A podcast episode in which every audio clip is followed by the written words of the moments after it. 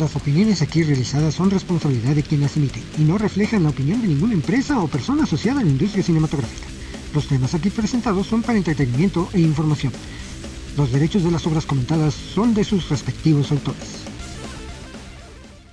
Bienvenidos una vez más al podcast donde hablamos de cine y un poquito más. Soy Kike Cinefilo. ¿Cómo están? Este es el episodio número 6 de esta cuarta temporada, en donde trataremos el tema de las decepciones amorosas. ¿Quién no ha pasado por una de ellas? Es algo difícil de tratar. Vamos a ver qué nos dicen los especialistas acerca de este tema y también vamos a repasar algunas cintas que nos hablan acerca de esas eh, pues eh, etapas que todos cruzamos en la vida. Les recuerdo que me pueden seguir a través de mis redes sociales, TikTok, Twitter, Instagram, Facebook. También estoy disponible.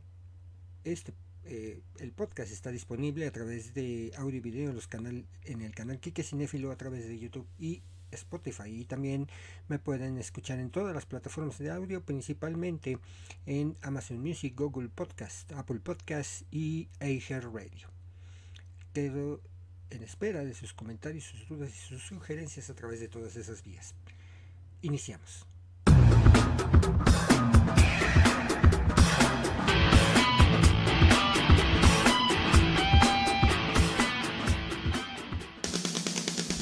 Búscame en redes sociales. Todos los Kikes van con K. En Facebook, búscame como Kike Cinéfilo Oficial. En Instagram, arróbame como Kike-Cinéfilo. En TikTok, búscame como arroba kike-cinéfilo-oficial.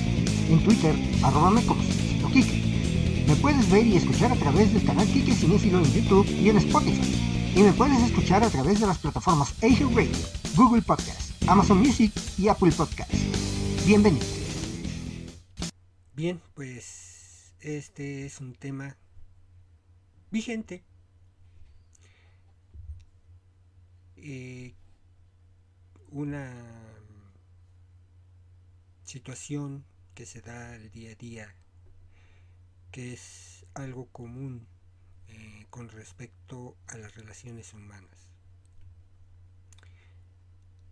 He, he hablado del amor en esta etapa del podcast, he hablado de también de la depresión,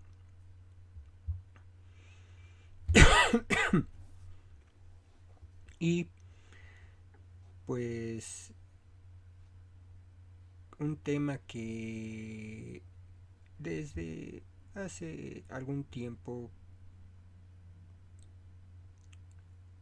he querido tocar porque pues sí es doloroso, es incluso para mucha gente patético el que una persona sufra por un, amor, ¿no?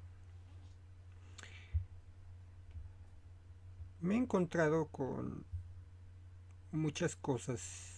No sé qué trae TikTok conmigo porque la verdad es que sabemos que el algoritmo es muy específico.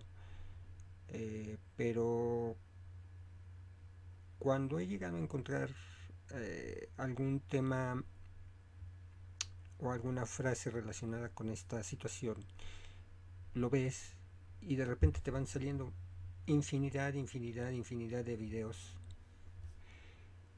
Y este todos concuerdan en algo.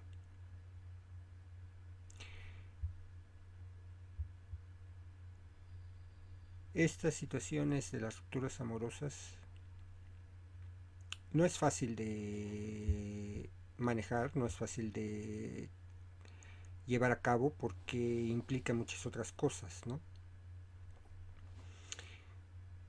Para mí la en dos etapas muy distintas y en los últimos cinco años, cuatro o cinco años, eh, se han venido sucediendo pues dos, puntuales situaciones. Voy a, narrar un poquito de esto porque si quiero ser honesto conmigo y con mi audiencia y el porqué ¿no? de que estoy tratando este tema.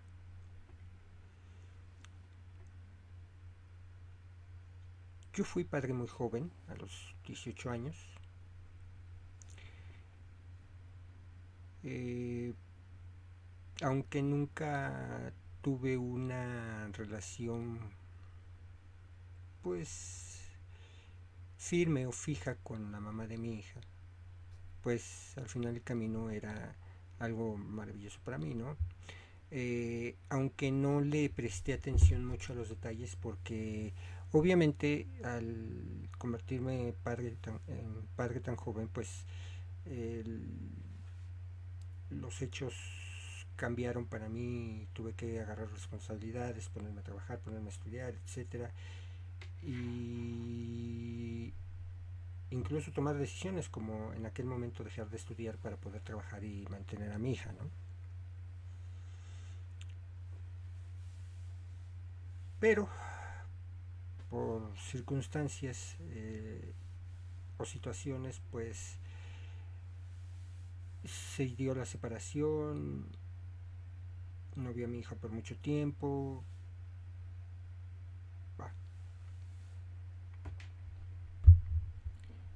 Eh,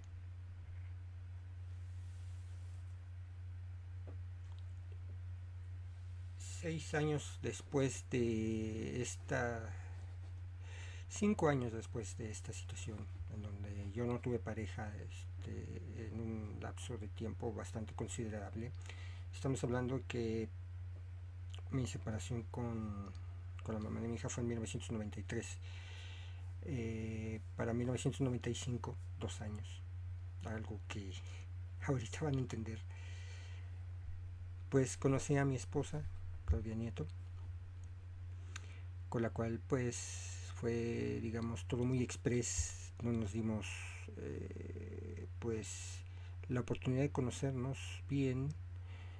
Eh, fueron siete meses antes de casarnos, nueve meses más o menos, eh, antes de casarnos, eh, muy intensos. Digamos que nosotros iniciamos nuestra relación por ahí de noviembre, diciembre del año 1996.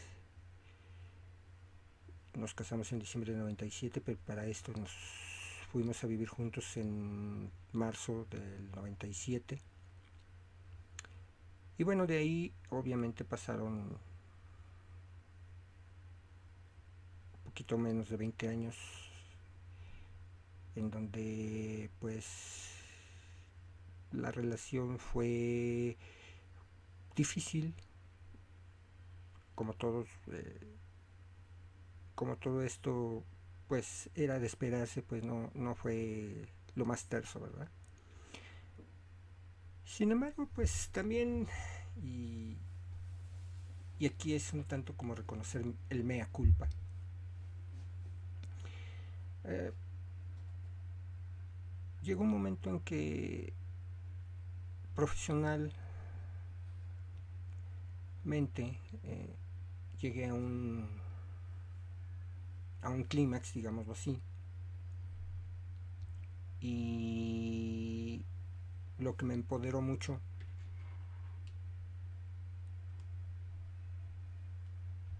Y empecé a tomar decisiones no muy, pues, vamos a decirlo, correctas. Empecé a, a salir con mujeres, a acostarme con mujeres, eh, una y otra y otra. Eh,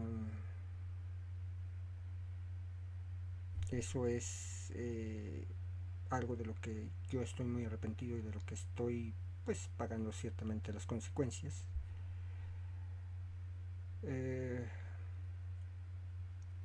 Se me dio la facilidad tenía dinero, tenía poder, tenía muchas cosas y bueno, aproveché eso para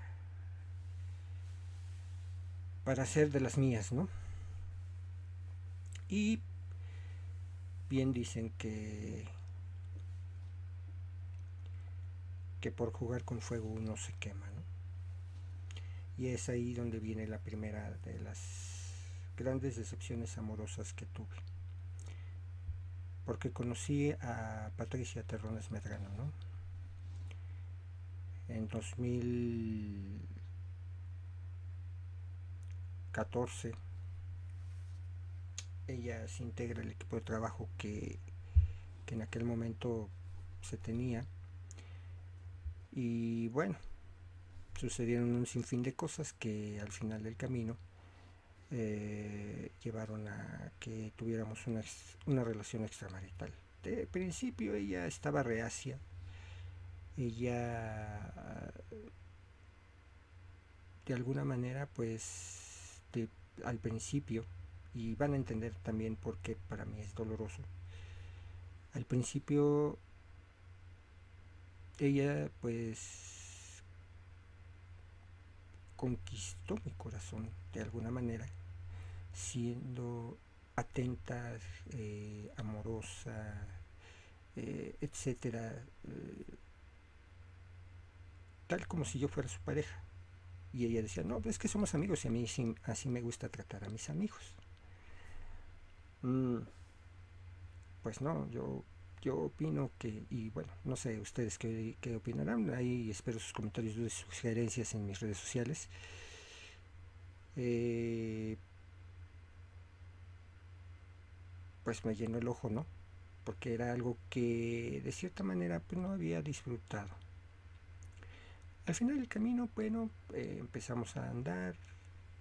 Esto sucedió en un julio, 15, 16, 16 7 de julio del 2014 fue la primera, eh, digamos, el día que, que se, se, formalizó, digamos, nuestra relación. Como les digo, una, una relación eh, muy...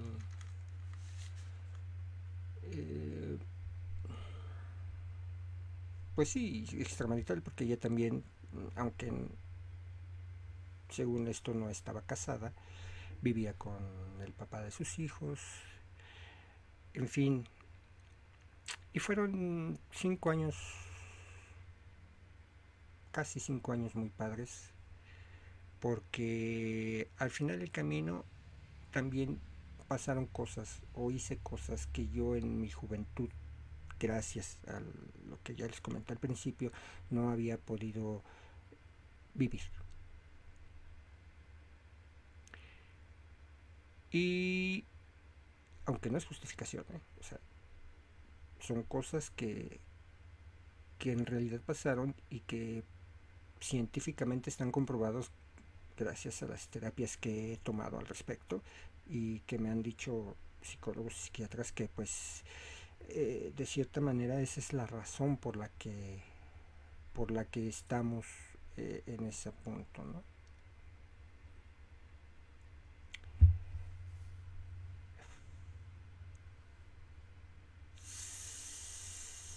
Ocurren, obviamente, eh,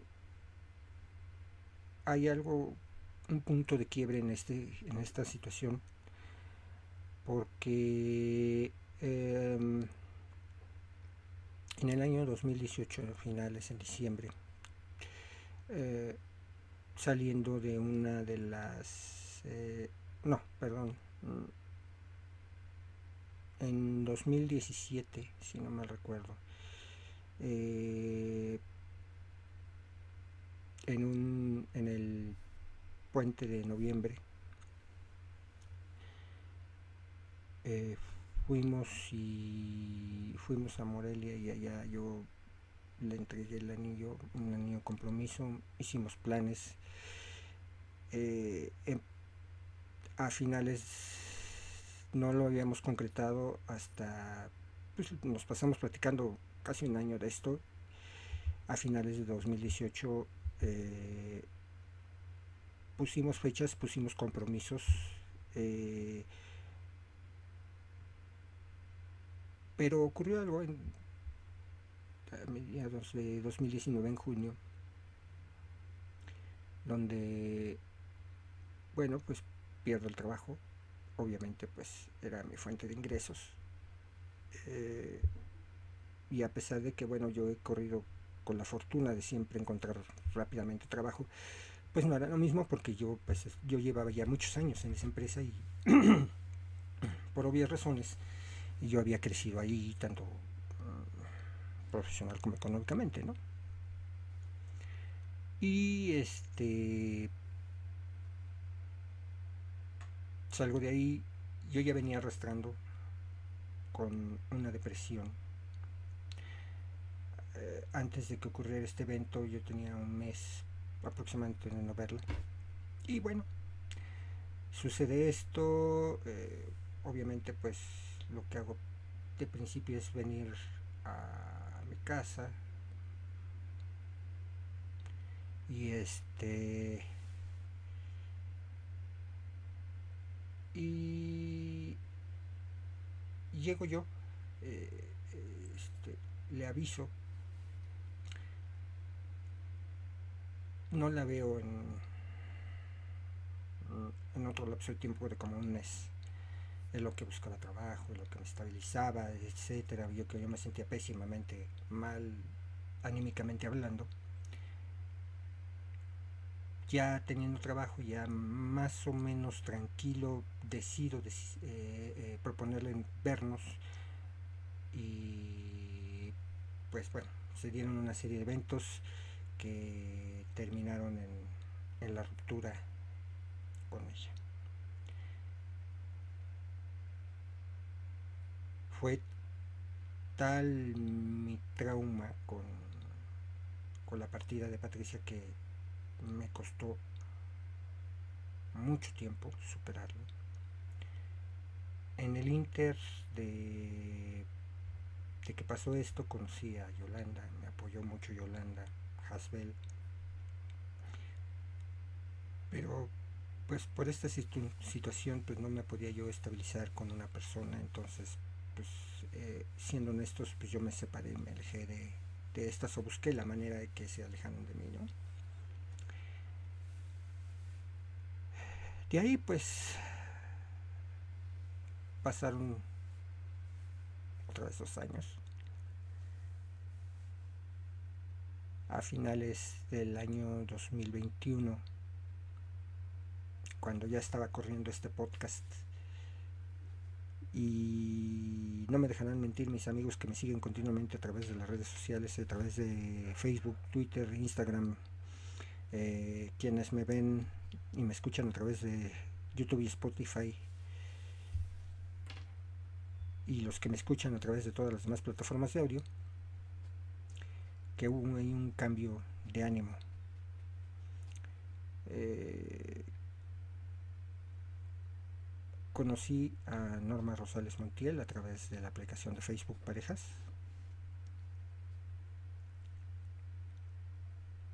Y empezamos a salir y se dieron las cosas. Eh, la primera vez que yo la vi quedé fascinado. Me impresionó su belleza, su forma de ser. Y pues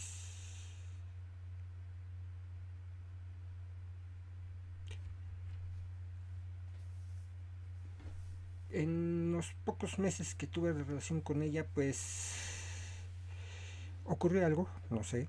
La verdad es que yo trato de de explicármelo a mí mismo porque pues es difícil también a veces explicarse las cosas. Ah, ocurrieron muchas cosas que yo no había vivido como les repito por las circunstancias que desde joven viví, que viví con ella, que viví con Norma, que, me hicieron pues caer redondito a sus pies y enamorarme definitivamente y hoy día se los puedo decir es el amor de mi vida. Eso no quiere decir que sea el amor presente de mi vida.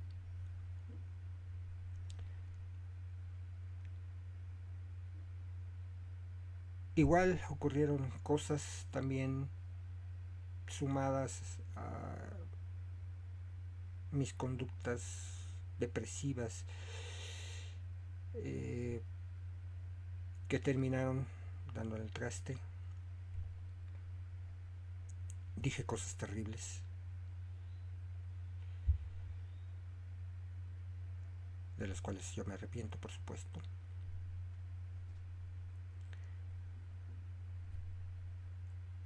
Hubo infinidad de cosas que también sucedieron que pues terminó ella por bloquearme. No supe de ella hasta finales del año, principios de 2023. En un intento de comunicación que no se dio, volví a bloquear y con esa segunda ocasión pues yo quedé todavía mucho más mal. Caí en, he caído en depresión y sigo en depresión porque no estoy bien, es un hecho.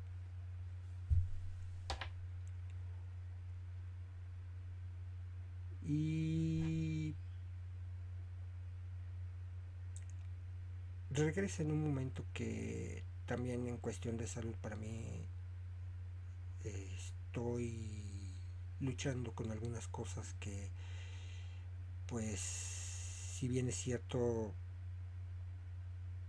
son controlables, no son graves, pues eh, han mermado de manera significativa mi salud, creo, y, no se los voy a dejar mentir otra vez, amigos que me ven continuamente, que me han visto desde el capítulo 1 de este podcast, que por cierto ya estamos por, por llegar a los 200 capítulos, voy a preparar algo especial para ese dos, capítulo 200 eh,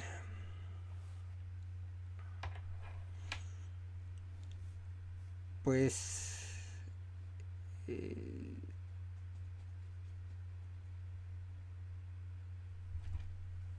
se dieron otras cosas y bueno hoy día estoy parado en una situación muy difícil porque de verdad el dolor o los o dos, dos sucesos que, que me han marcado en este tiempo de desde que sucedió el primer rompimiento con Norma al día de hoy pues es el obviamente la primera vez que, que rompimos la segunda la única vez que habíamos roto, ¿no? porque no hemos regresado a tener una relación. Eh, el fallecimiento de mi señor padre, como ustedes saben, en octubre del año pasado mi papá perdió la vida. Eh, y luego pues el regreso de, de ella sin definición mostrándome cosas que hoy día me dicen que no eran ciertas, haciéndome ilusionarme más y que al final el camino pues no, no resultó, ¿no? Y no era lo que ella buscaba, ¿no?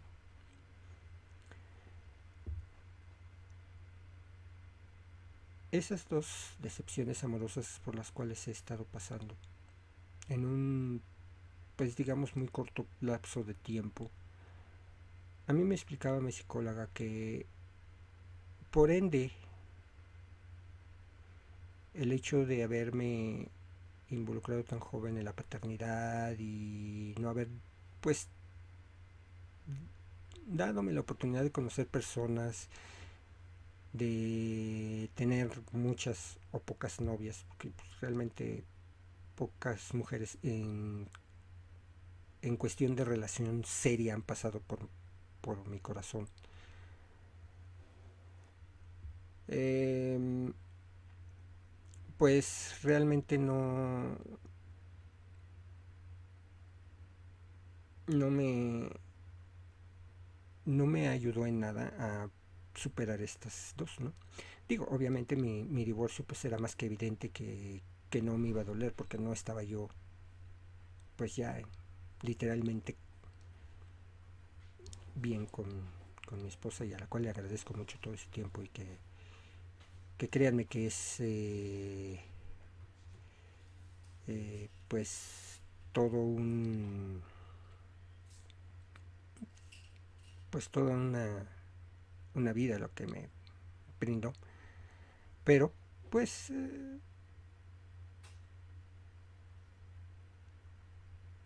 y, fíjense, curiosamente, la primera gran separación que fue la de la que tuve con la mamá de mi hija, pues no, eh, no me dolió tanto, sí lloré, sí pataleé, pero lo superé de inmediato, casi casi, ¿no? tal vez en sentido figurativo lloré y pataleé un día y al otro día yo estaba ya casi como si nada, ¿no? No me afectó tanto como me afectó las cuestiones tanto con Patricia como con Norma, porque pues eh,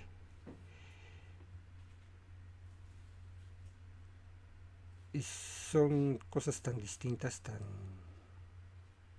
tan particulares que bueno,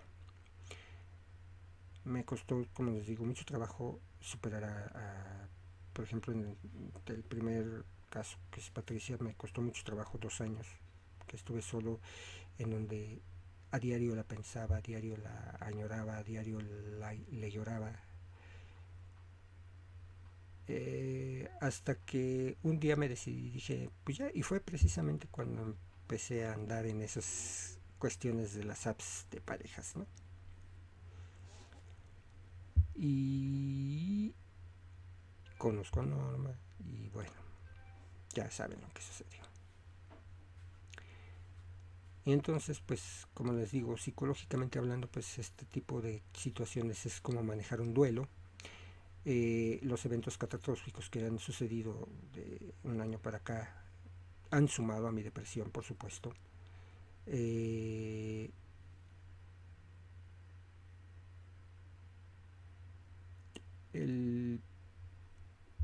por ejemplo, es un hecho que a ocho meses de, la partida de mi señor padre, pues todavía no lo supero. Eh, todavía me duele y me duele muchísimo. El, la semana pasada que les brindé el capítulo del, Día de los Papás, pues me costó mucho trabajo porque, pues, era el primer fin de semana del Día del Padre que no, no, por lo menos no le llamaba y le decía, felicidades papá, te quiero mucho, te amo. O él incluso lo llegó a hacer, hablándome ese día, dice, ¿cómo estás hijo? Feliz Día del Padre. Ah, pues igual papá y todo eso, ¿no? les digo? Y bueno, eh, continuando, digo ya después de este, como les repito, rollazo que me aventé acerca de mi vida personal, eh, ¿qué dicen los expertos acerca de cómo podríamos eh, superar una decepción amorosa? Una decepción amorosa puede resultar devastadora porque nos obliga a encarar lo que tanto tememos, la soledad. Pero, como dice la canción que interpretada por el recordado Héctor Lavoe, todo tiene su final, nada dura para siempre.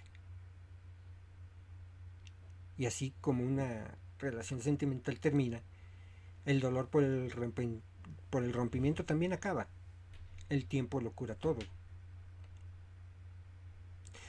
Aceptar el fin de la relación amorosa es difícil, porque el vínculo con la pareja influye en diversos aspectos de nuestra vida, como el área social, la administración del tiempo, los objetivos a futuro, la identidad, la autoestima, entre otros. Pero superar esta nueva condición no es imposible, solo hay que saber cómo actuar. El duelo por la decepción amorosa tiene tres etapas, la negación, la dolorosa aceptación y la separación. Transitar este proceso nos exige reconocer y aceptar las emociones que ésta provoca, como tristeza, angustia, sensación de vacío y de rabia oculta. Su intensidad dependerá del tipo de relación que tuvimos, del motivo de la ruptura y sobre todo de nuestras creencias. Esto que les comento lo dice la psicóloga Paula Meneses de España. Reconocer las creencias que subyacen en nosotros sobre el amor de pareja y su significado será un paso importante en nuestra recuperación. Es irracional creer, por ejemplo, que vales menos como persona o que estás incompleto o incompleta porque no tienes pareja o cuando asumes que se te va el tren. Hay que recordar que nuestra valía no depende de otros o de las cosas que poseamos, sino de nuestra condición de seres humanos.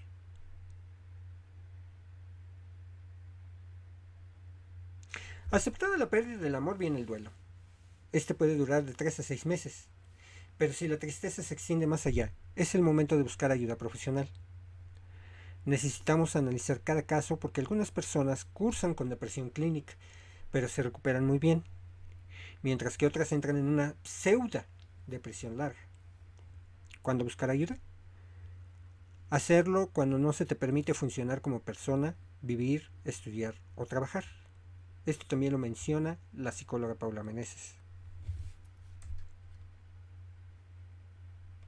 Igualmente, esta psicóloga nos dice que la madurez emocional y el paso del tiempo son nuestros mejores aliados para aceptar la pérdida. Pero hay gente que tiende a revivir recuerdos o a propiciarlos, como escuchar la canción preferida de la pareja, ir a sitios que solían visitar juntos, que eso también, digo, es imposible porque muchos lugares de esos son públicos. Revisar comentarios en las redes sociales, eso sí es el famoso stalking, todo eso no ayuda. Si se fomentan esos estímulos, será más difícil olvidar.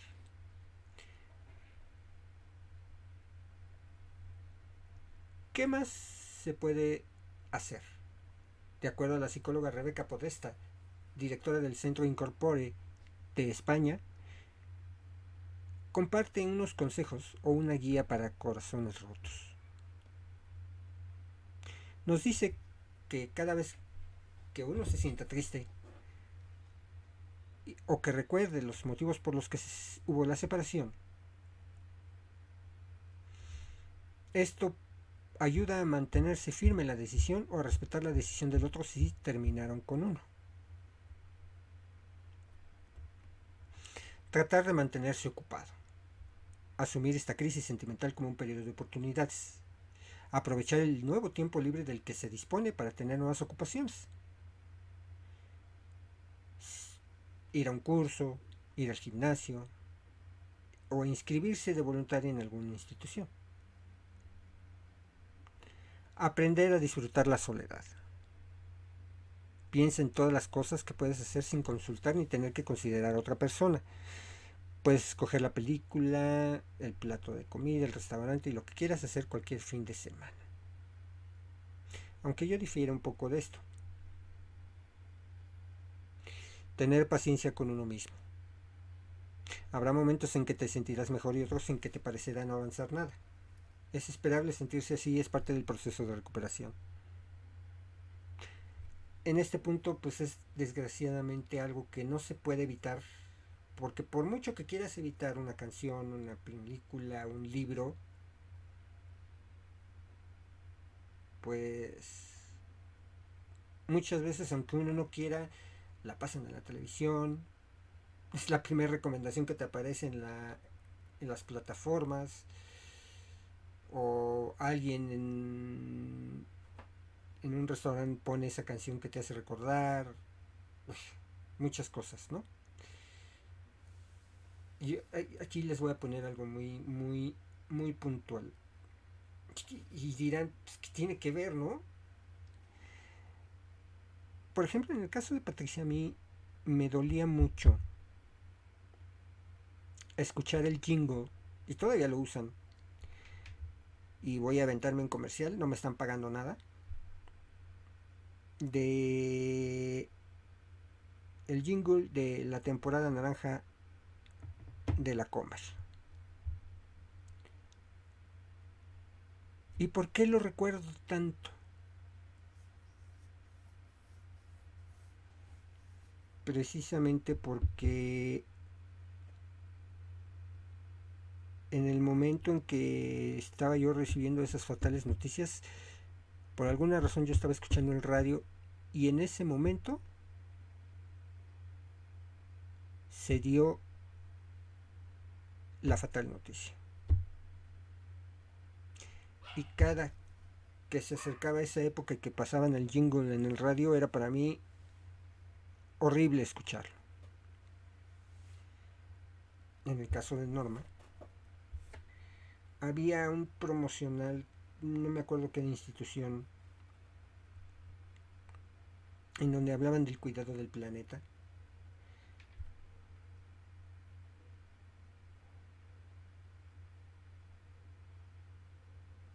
Que terminaba así con mis hijos, tus hijos, todos por el planeta, algo así. También era de una institución gubernamental, no recuerdo. Y ese jingle duró mucho tiempo en el radio y bueno, yo acostumbro oír las noticias en la mañana y también era muy repetitivo porque como les digo era un, promocional gubernamental y era escucharlo cada dos cortes o cada corte que hacían en el radio y pues, era dolorosísimo ¿no? pero bueno no era tu culpa porque pues al final del camino esas situaciones que se presentaron con esos jingles eh, pues estuvieron marcados por el suceso que, que, se dio en el momento, ¿no? Viene otro punto que nos dice tratar de afianzar los vínculos con amigos y familia. Difícil. Muy difícil. Y dice que el séptimo, el tiempo lo cura todo, pero si pasan seis meses sin que veas mejoría, hay que buscar ayuda profesional. Y aún así, les puedo yo decir que no es tal cual eh,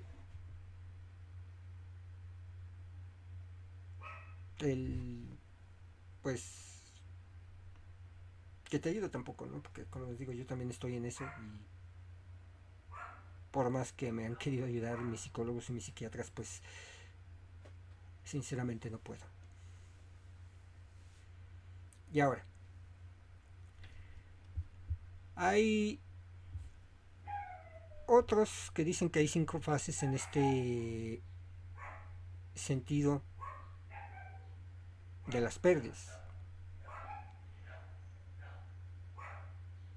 Cinco fases son las que inevitablemente se pasan. Etapas con las que se batalla cuando fallece un ser querido, pero también al terminar la relación con nuestra pareja.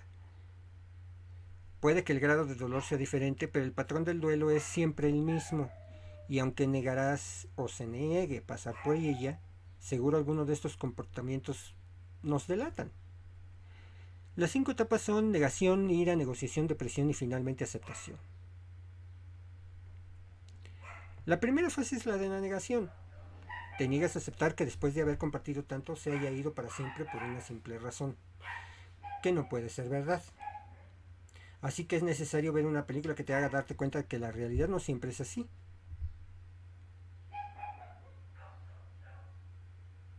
La segunda etapa es la de la ira. En ella estás enojado, echas chispas, lo único que quieres es venganza de la buena. El momento de la negociación es la fase en la que creemos tener capacidad suficiente como para revertir la situación, aunque ya sea oficialmente imposible. Luego ya te, se dará cuenta uno que no hay posibilidades, pero así son las cosas. La depresión es la cuarta etapa. No hay nada que hacer y nos entra una buena bajona. Para recuperarnos necesitamos ver a alguien a quien le vaya peor que a ti. Y que aún así pueda presumir de que tiene un lado feliz. También nos queda la fase de aceptación. Resulta que tal vez no es el fin del mundo, pero uno se da cuenta de que sorprendentemente no eres la primera persona a la que le han volado el corazón en mil pedazos y que la vida sigue. Es el momento de sentirse merecedor de una nueva oportunidad.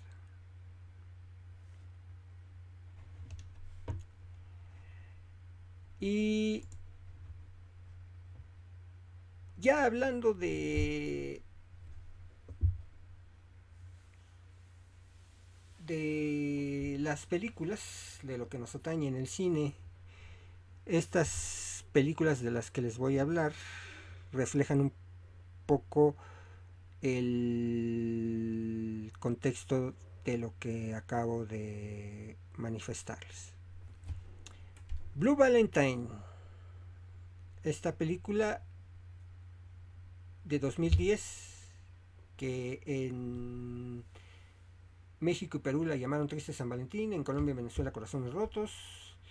Esta película que es una película independiente dirigida y escrita por Derek Cianfran y protagonizada por Ryan, Ryan Gosling y Michelle Williams que se estrenó el 29 de diciembre de 2010 en los Estados Unidos y el 18 de febrero de 2011 en México. Fue exhibida también en el Festival de Cine de Gijón. Su argumento o lo que sucede en esta película es que Dean y Cindy son un matrimonio joven que lleva 7 años juntos y tienen una hija en común.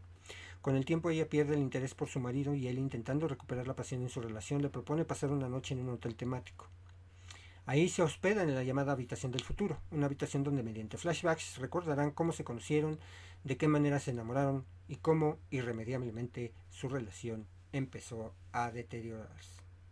Una muy buena cinta mmm, que pues nos relata una muy buena historia. De acuerdo a Rotten Tomatoes, eh, obtuvo un 88% de comentarios positivos, llegando a la siguiente conclusión, una excelente película con interpretaciones de infarto. Ryan Gosling y Michelle Williams en estado puros. De hecho, por esta película Michelle Williams recibió una nominación al Oscar. Blue Valentine de 2010. Esta película pues la van a considerar muchos como comedia romántica, pero tiene un trasfondo muy muy personal. Una de las más recordadas de Julia Roberts de 1997, My Best Friend's Wedding, la boda de mi, mejor amigo, que por ahí también tiene un remake reciente en HBO Max. Comedia romántica de, de 1997, dirigida por PJ Hogan y protagonizada por Julia Roberts, Cameron Diaz, Dermot Mulroney, Rupert Everett y Rachel Griffiths.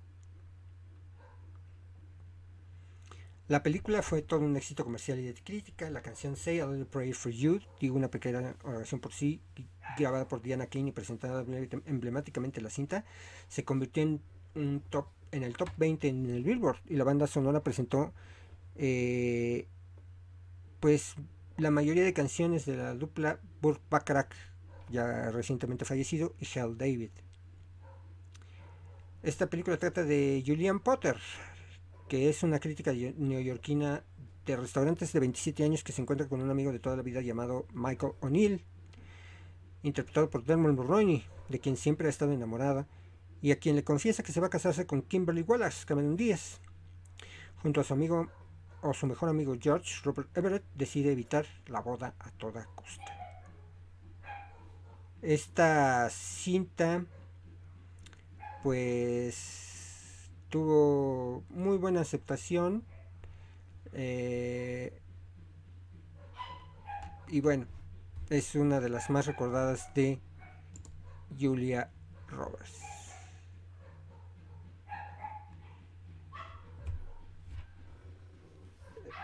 una de las películas más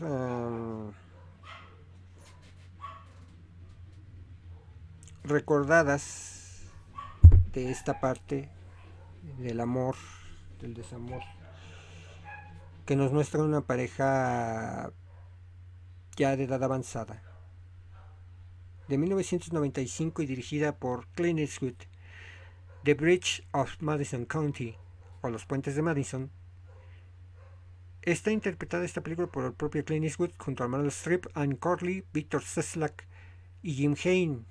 El guion fue escrito por Richard Lacravenese en una adaptación de la novela homónima de Robert, de Robert James Waller y explora la relación entre Francesca, una ama de casa, y Robert Kincaid, un fotógrafo.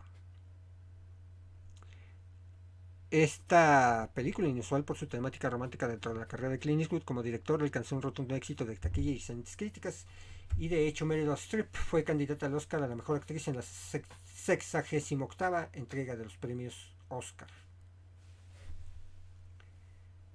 La película está ambientada en 1965 en Iowa y relata la historia de Francesca, una solitaria ama de casa del medio oeste natural de la ciudad de Bari, casada con un soldado estadounidense destinado en Italia y llegada con él a los Estados Unidos.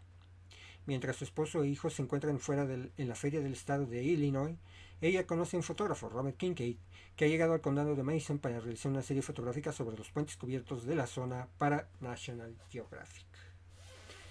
Una película que pues tiene lo suyito, muy intensa, muy buena.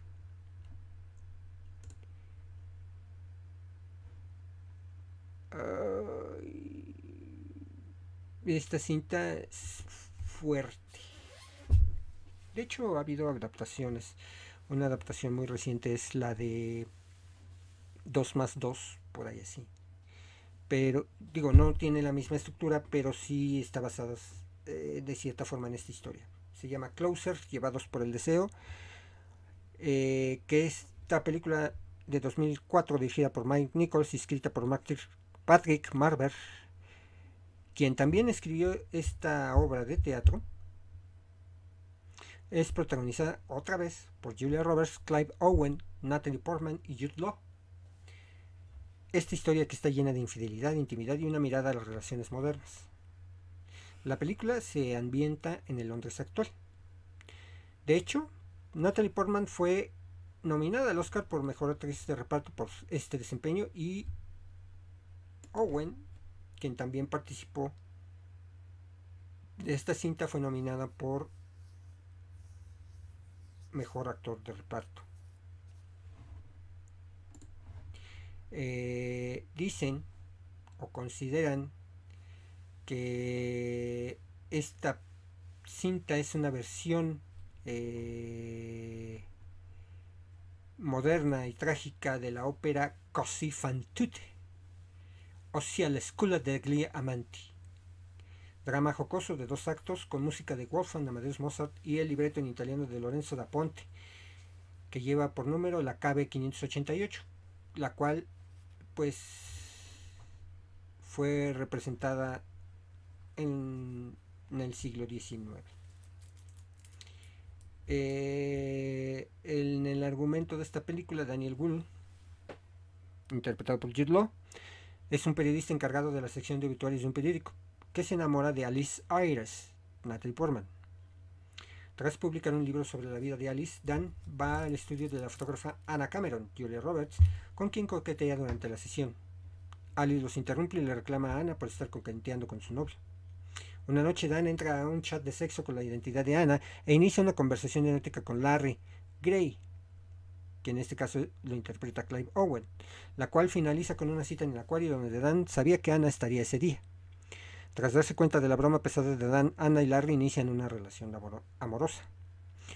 Un año después, durante una exhibición del trabajo fotográfico de Anna, Larry conoce a Alice y se siente profundamente atraído hacia ella. Mientras tanto, Dan coquetea con Anna e inician un romance paralelo a sus relaciones oficiales. Tiempo después, Ana se decide confesar la verdad a su ya esposo Larry, al mismo tiempo que Dan le dice la verdad a Alice. Alice abandona a Dan y consigue un trabajo como stripper en un club, en el que Larry la encuentra por accidente. Ahí ya la contrata para un baile privado y le pregunta su nombre, a lo que ella responde, responde Jane Jones. Él se molesta y le grita que su nombre es Sally y no tiene por qué mentirle de esa manera. Ana y Dan hacen oficial su relación, por lo cual Ana se reúne con Larry para que firme los papeles de divorcio y él le responde que solo los firmará si ella accede a acostarse con él una última vez. Ella accede. Cuando Dan se entera de que ella tuvo sexo con Larry, se molesta tanto que decide terminar la relación.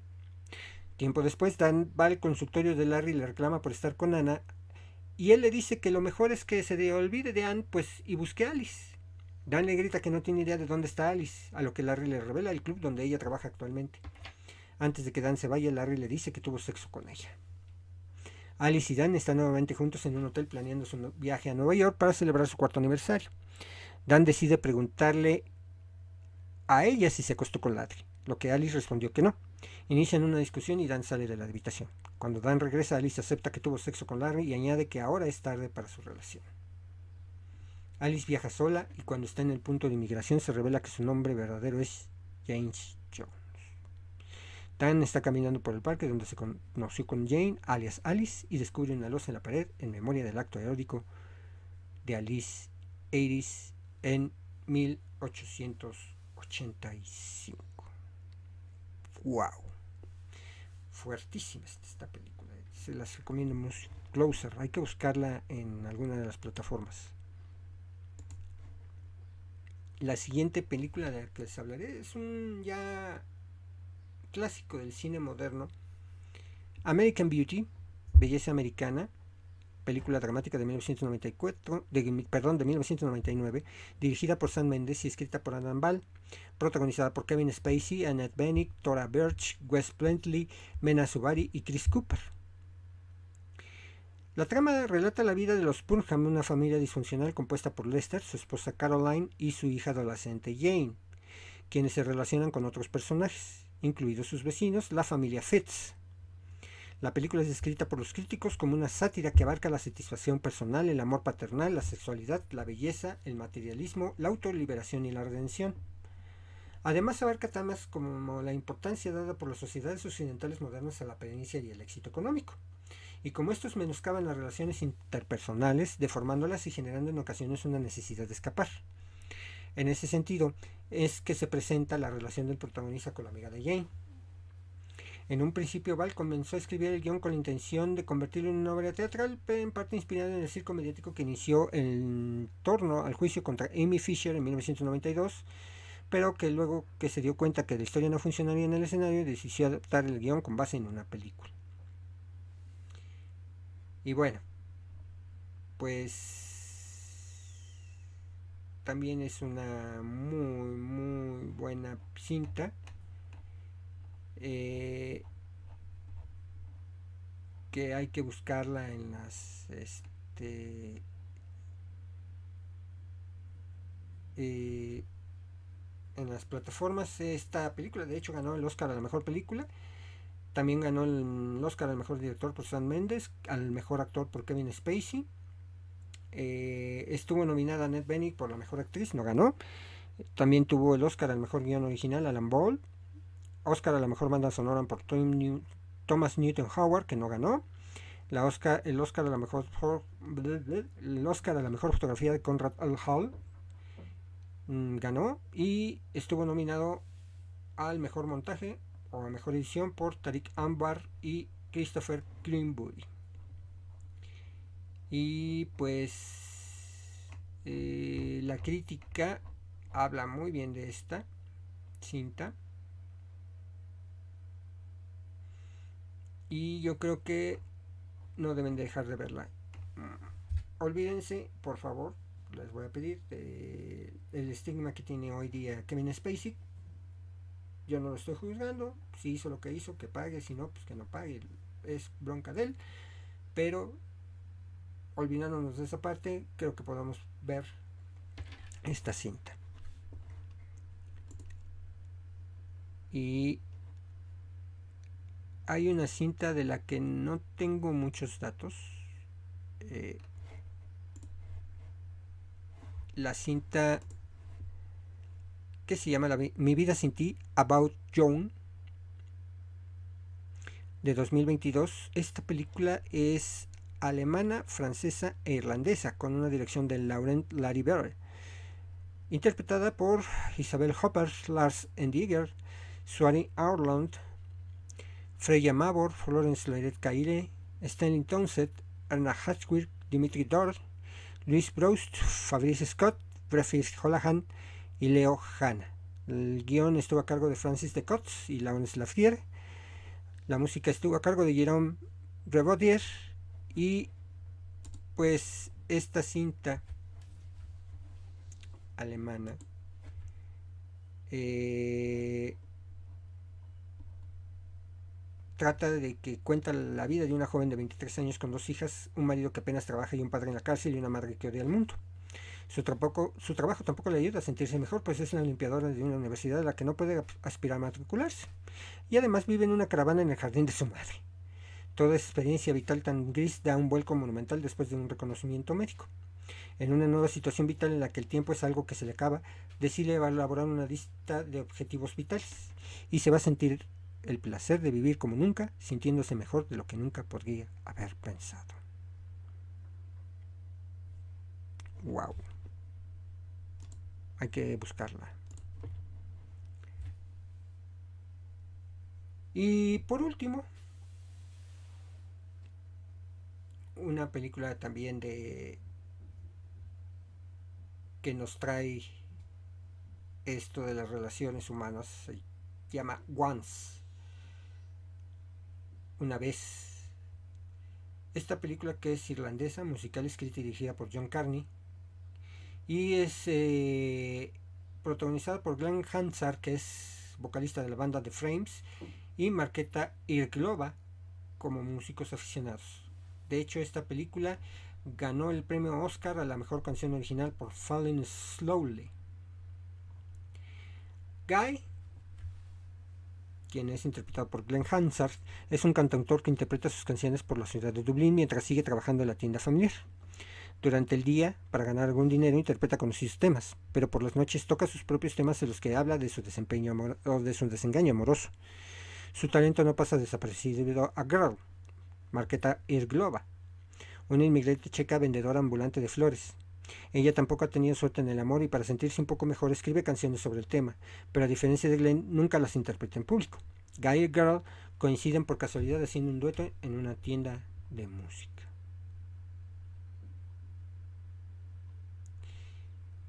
Muy buena película, ya la vi. Se la recomiendo mucho. Y bueno,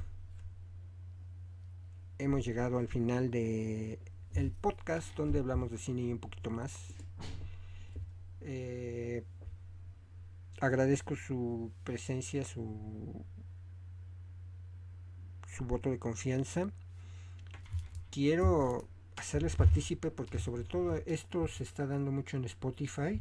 Les agradezco mucho que estén eh, que estén atentos a la a, pues a la publicación de mis videos y de audio eh, en Spotify como los menciono. Les voy a decir nada más hacerles una mm,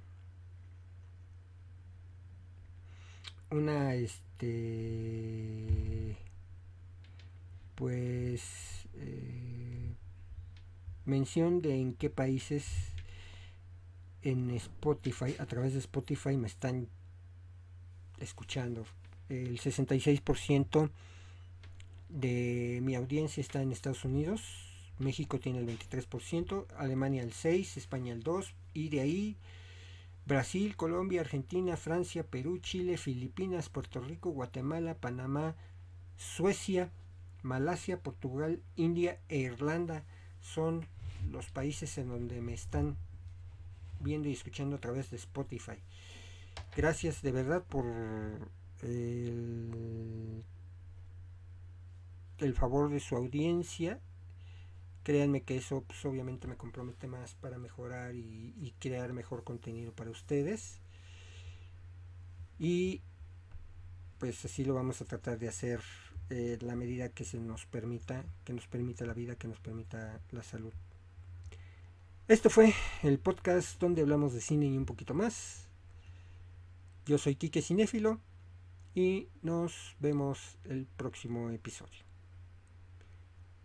Gracias por todo. Conducción, guion, cámara, audio, edición y todo lo demás lo hice yo. 2023 Quique Cinéfilo Producciones. Todos los derechos reservados.